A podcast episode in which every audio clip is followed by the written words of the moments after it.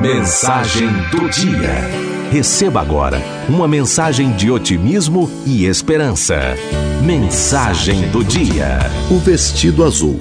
Num bairro pobre de uma cidade distante, morava uma garotinha muito bonita. Ela frequentava a escola local. Sua mãe não tinha cuidados com ela e a criança quase sempre se apresentava suja. Suas roupas eram velhas e maltratadas. O professor ficou penalizado com a situação da menina. Como é que uma menina tão bonita pode vir para a escola tão mal arrumada?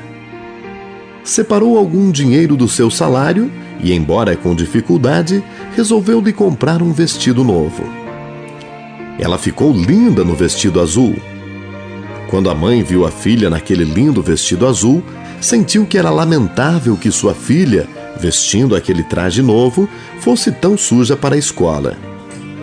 Por isso, passou a lhe dar banho todos os dias, pentear seus cabelos, cortar suas unhas.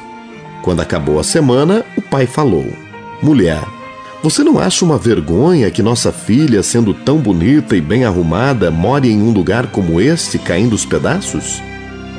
Que tal você ajeitar a casa? Nas horas vagas, eu vou dar uma pintura nas paredes, consertar a cerca e plantar um jardim.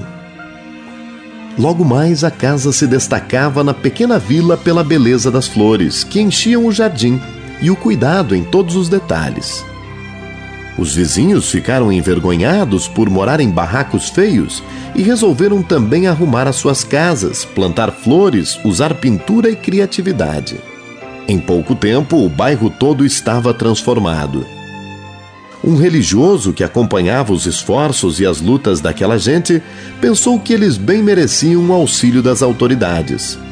Foi ao prefeito expor suas ideias e saiu de lá com autorização para formar uma comissão para estudar os melhoramentos que seriam necessários ao bairro.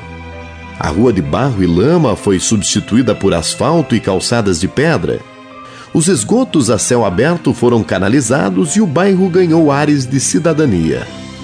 E tudo começou com um vestido azul. Não era a intenção daquele professor consertar toda a rua, nem criar um organismo que socorresse o bairro. Ele fez o que podia, deu a sua parte. Fez o primeiro movimento que acabou estimulando a que outras pessoas se motivassem a lutar por melhorias. Será que cada um de nós está fazendo a sua parte no lugar em que vive? Por acaso somos daqueles que somente apontamos os buracos da rua, as crianças às soltas sem escola e a violência do trânsito? Se somos, sigamos o exemplo do professor e lembremos que é difícil mudar o estado total das coisas. Que é difícil limpar toda a rua, mas é fácil varrer a nossa calçada. É difícil reconstruir um bairro, mas é possível dar um vestido azul.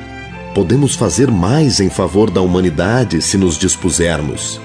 Estendamos a mão para alguém caído. Digamos uma palavra gentil para alguém. Presenteemos um amigo com uma flor. Façamos sorrir alguém triste. Abracemos com ternura um desafortunado. Há moedas de amor que valem mais do que os tesouros bancários quando endereçadas no momento próprio e com bondade. Ninguém dispensa um amigo, nem um gesto de socorro. Disputemos a honra de ser construtores do mundo melhor e de uma sociedade mais feliz.